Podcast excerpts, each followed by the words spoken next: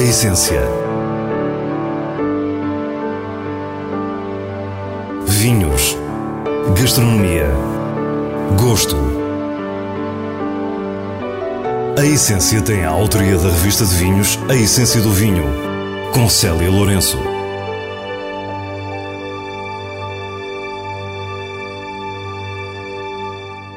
Boa noite. Entramos com o pé direito depois da pausa estival e celebramos os 40 anos de carreira de uma figura emblemática da bairrada e do vinho português, Luís Pato. Depois, no Alentejo, o topo de gama do Esporão tem nova edição e nós fomos conhecê-la, o Tinto Torre 2017. Para o final, temos as sugestões da revista de vinhos em tempo de vindimas. Fique para o que é realmente essencial. A bairrada tem em Luís Pato um embaixador incansável. Neto, filho, sobrinho, genro e pai de figuras que fizeram e fazem a região, é formado em Engenharia Química e é um grande nome do vinho português. Muitas vezes polémico, por vezes intransigente, as suas convicções têm guiado uma carreira singular que, com algum atraso, comemora 40 anos. A pandemia lixou-nos a vida, não é? Atrasou dois anos a celebração. É por isso é que estamos a celebrar agora com mais intensidade, porque felizmente está a abrir, não é? Está a ficar normal, ficar normalmente com mais mais Covid, menos Covid, mas agora o Covid já não é aquela gravidade que tinha antigamente, portanto, até porque nós bebemos vinho tinto de baga. Trata do assunto. Até a falar da pandemia, Luís Pato evoca a inconfundível Baga, a casta da região em que sempre acreditou, mesmo quando parecia estar sozinho. Por isso, quando lhe perguntamos se prefere ser conhecido como Sr. Bairrado ou Sr. Baga, a resposta é imediata. Eu prefiro Sr. Baga porque é, Bairrado sou, não é?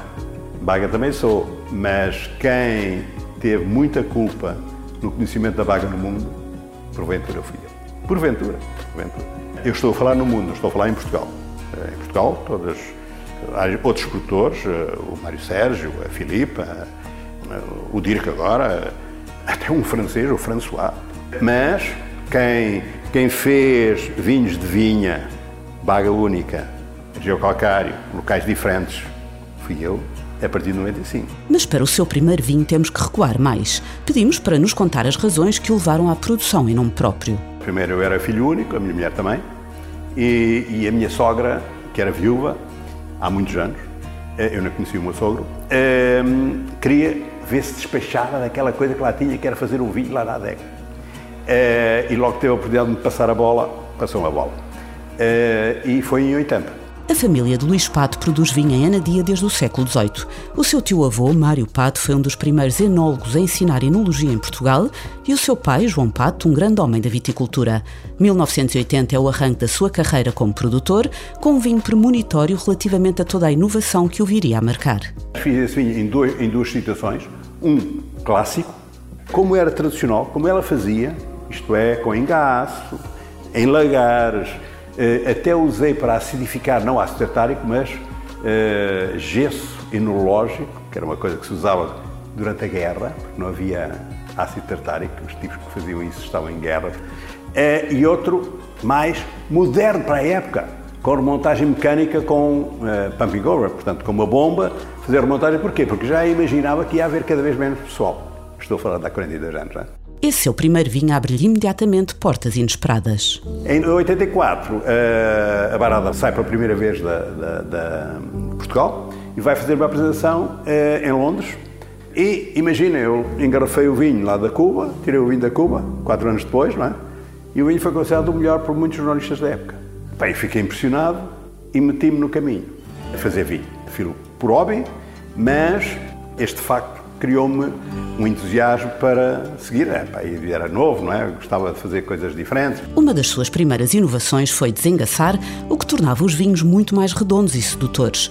Também foi pioneiro entre nós na forma de promover e comunicar os vinhos através de uma imagem de marca e diz-nos que a escolha do nome resultou de um dos primeiros atritos com as instituições. Porquê é que se chama Luís Pato? Porque os burocratas do, da Junta Nacional do Vinho, antes, imagina, antes do, do IBV, diziam: ah, você não pode chamar Ois do Passo, que isso é uma terra. Eu disse, mas olha, não, Ois do Passo não é uma terra, o que se chama é Ois do Bairro. Ah, mas nós queremos, não, para nós é uma terra, ponto. Pronto, eu tive que tirar Ois do Passo, subiu o Pato. Não é por nenhum narcisismo, eh, os burocratas é que têm culpa de se chamar Luís Pato, não sou eu. Depois, já em 99, toma a decisão de abandonar a denominação de origem controlada Bairrada. Só no rótulo, eu não posso mudar as vinhas, não é? Não, isso foi, um, foi a, minha, a minha rebeldia. É curioso que o Primeiro-Ministro era o Eugênio Guterres. O Eugênio Guterres é do meu tempo, do técnico. Ele não teve, não teve culpa nada disto, antes pelo contrário. É? Quis mostrar o, o que eu discordava desde nomearem uma pessoa com quem eu não concordava. Não, não é que essa pessoa fosse má pessoa, é excelente pessoa mas não era a pessoa indicada para o, para o local. E como o engenheiro António Guterres, o seu grande slogan contra o sucessor do professor Cavaco era No more jobs for the boys, isto era um job for the boys, eu gostei do cartão amarelo dizendo eu saio da barrada. Os seus vinhos de pé franco são verdadeiros tratados do vinho pré-filoxérico e a vocação experimentalista levou-o a vinhos inovadores, como os doces naturais a que chamou abafado molecular. Mas não podíamos terminar a nossa conversa sem voltar à Baga e fala-nos das semelhanças com uma das grandes regiões do mundo, a Borgonha. Eu tenho a herança da Borgonha, porque uh, se há regiões que foram super influenciadas pela Borgonha ou pelos monges de Cister, foi a Barrada. Nessa época, quando os monges Cister vieram para, aqui para Portugal, né, em que Lisboa era árabe ainda, atenção, a capital era Coimbra. Portanto, espalhou-se por aqui a Baga, veio para aqui, foi para o Dão. Eu sou, epá, eu sou um indivíduo lógico. Se a bairrada era baseada numa casta, alguma razão havia de ter, não é? Portanto, o ser baseado numa casta aproxima-nos da ideia que há de, da vergonha. Ideia reforçada pela semelhança que encontra entre as castas Baga e Pinot Noir. Eu até julgo que a Baga é prima, primeiro do Nebbiolo, de certeza, do Sangiovese Grosso, do Brunello, de um vinho da Grécia, imagina, do Chino Madre e do Pinot Noir. Porque o Pinot Noir, na minha teoria, é o, o Nebbiolo que foi para a Borgonha. E os monges Cister tinham tempo, paciência, conseguiram arranjar umas videiras de Nebbiolo que conseguiam amadurecer em 90 dias, porque lá na Borgonha só dá em 90 dias, pá, enquanto eh, lá no, na, no Barolo ou aqui na Bairrada, 110, 120, não há problema. Eles tiveram que arranjar uma que amadurecesse antes, antes, antes. Seleção colonial. Grandes regiões europeias de uma só casta, todas com atributos de elegância, finesse e personalidades vincadas. A baga, quando evolui, os vinhos de baga, quando evoluem, passam por várias fases. Eh, de imediato são Nebbiolo, depois passam a Sangiovese Grosso, Brunella, e terminam, quando têm mais de 20 anos, mais de 20 anos, começam a ter o sous como dizem os franceses, que lembra o Pinot da Borgonha, os velhos Pinots da Borgonha. Luís Pato tem um estilo e uma marca que está presente também na sucessão através das suas filhas. Filipa criou o seu próprio percurso, mas conta com colaborações com o pai. E com Maria João, Luís criou Duckman, um projeto de vinhos artesanais. Nestes primeiros 40 anos foi sempre inovando e assim vai continuar. Eu faço clássico, vou step by step, passo a passo, vou evoluindo eh, e vou introduzindo essas novas ideias naquilo que eu vou que eu fazia antes, adicionando ao, ao conhecimento tradicional, conhecimento que eu adquiri pelo facto de conhecer em termos de química, em termos de física, química uh, e em termos de tradição. Um pouco o mix de, de, de, das várias coisas. E isso é, é, é o que me dá gozo e que me mantém jovem. O primeiro torre surgiu com a colheita de 2004 como o topo de gama do esporão que até então se aguardava. Depois disso, e até há bem pouco tempo, apenas duas vindimas proporcionaram a qualidade exigida, 2007 e 2011. Agora surge o 2017 e no seu lançamento, João Roquete, o presidente do Esporão, diz-nos o que significa este vinho. O Torre é quando tudo corre bem. Não é? E é onde nós todos os anos começamos com toda a expectativa, toda a ambição de fazer um grande vinho. Um, e, e, mas só às vezes é que é, raramente é onde nós terminamos, não é? Porque porque temos todas, especialmente temos as condicionantes dos anos, de como o ano corre, o ano de colheita. E, e o torre é quando corre excepcionalmente bem. E, e quando não corre, e, e, é um ano muito bom, temos Private Selection, e quando o ano não é muito bom, eh, temos a seguir os outros vinhos eh, do Esporão. O Torre 2017 marca uma mudança de estilo e o produtor fala-nos do que mudou. A base é a base das vinhas que nós melhores conhecemos e que sabemos que são as melhores vinhas que temos no Esporão, já vinhas com uma certa idade, de, eh, de ir aperfeiçoando o trabalho na vinha, eh, já focado pensar nesses vinhos, eh, a agricultura biológica que permite, obviamente, que as vinhas durem mais anos e que tenham mais saúde, A adega, que hoje em dia já é uma adega completamente a adega de lagar, já a pensar neste vinho, o conhecimento e a experiência dos enólogos. Mas há também a origem das uvas escolhidas e João Roquete confirma que a decisão de expandir as vinhas para outras geografias do Alentejo foi fundamental. Eu acho que sim, eu acho que as decisões que fomos tomando de ir, de ir uh, estando noutros sítios, além de, de, daqui de, de, de Reguengos, do Esporão, primeiro a expansão para os perdigões, à, à procura de, de, uma diferença de solos, principalmente, estamos a falar de granitos e, e, e, mais argila também, e depois, mais tarde, em 2010, a ida para Porto Alegre. Quando olhamos para o Torre hoje em dia, ele tem essa composição, tem as duas vinhas mais emblemáticas, daqui do Esporão, e depois tem, obviamente, essa parte do Alicante do, dos Perdigões e também o Alicante de Porto Alegre, que, que traz uma diversidade do ponto de vista de, de chuva e de, de solos também, e de frio, etc.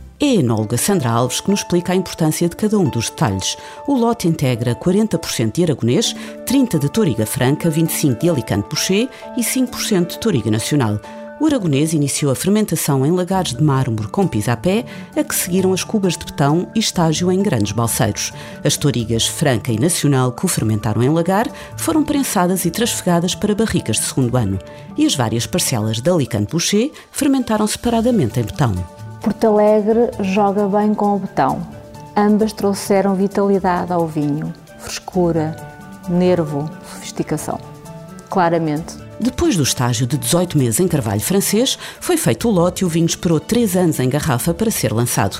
Um tinto cremoso e denso, subtil, altivo, de um ano muito quente. Realmente o ano foi quente, mas foi um ano quente que tivemos o mês de junho claramente quente, né? junho e julho, ali com, com, umas vagas de calor, inclusive, eh, mas de alguma forma não afetou, não foram vagas de, de, de calor que afetassem o ciclo vegetativo, o desenvolvimento destas parcelas, destas vinhas, destas castas. Depois, quando chegamos a agosto e setembro, efetivamente as temperaturas amenizaram. E isso proporcionou que realmente que as maturações acontecessem desta forma regular, homogénea. João Roquete explica-nos ainda que a partir de agora, quando há edição de torre, não há private selection e por isso as quantidades vão ser maiores.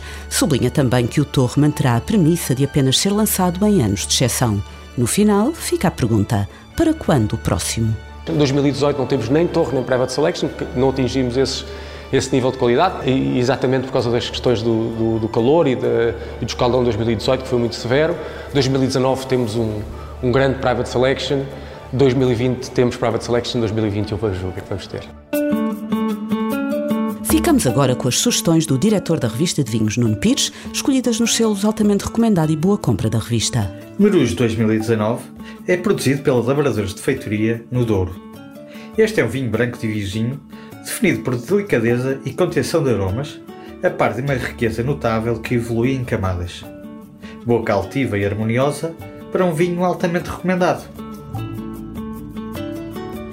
Cabrita Arinto Native Grapes 2018 é um branco do Algarve produzido por José Manuel Cabrita.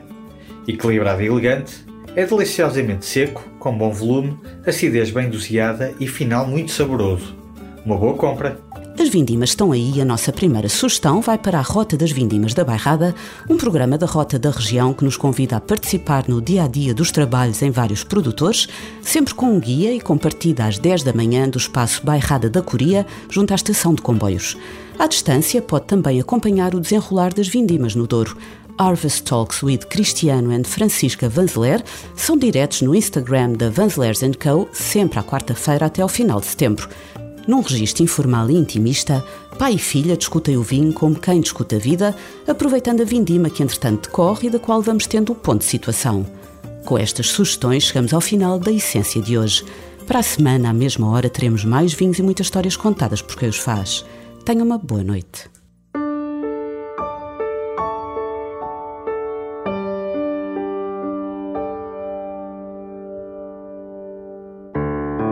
A essência vinhos, gastronomia, gosto.